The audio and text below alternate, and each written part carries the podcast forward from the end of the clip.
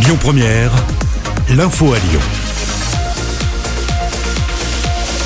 Bonsoir à tous. Dans l'actualité ce jeudi, retour sur ce grave accident de la route la nuit dernière à Lyon, dans le 5e arrondissement, dans la montée de Choulan. Le conducteur d'une voiture est décédé sur les lieux.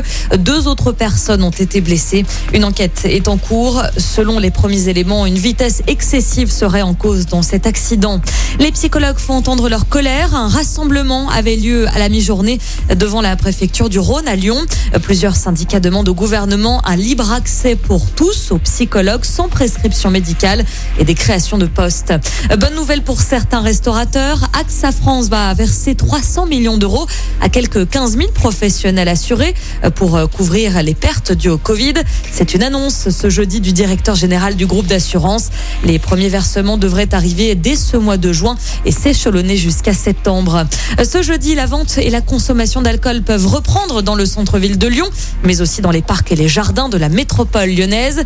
L'annonce a été faite par la préfecture. Les quais de Saône fermés depuis avril sont également accessibles pour les Lyonnais dès aujourd'hui.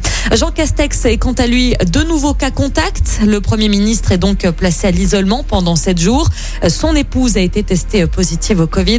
C'est la troisième fois en moins d'un an que Jean Castex est placé en quarantaine. Et puis les Lyonnais avaient pour certains les yeux rivés vers le ciel à la mi-journée pour voir l'éclipse partielle du soleil, c'est-à-dire que la lune est passée devant le soleil pour assister à la prochaine éclipse solaire totale visible depuis la Terre. Rendez-vous en septembre 2081.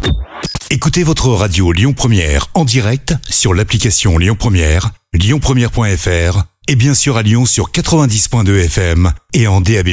Lyon Première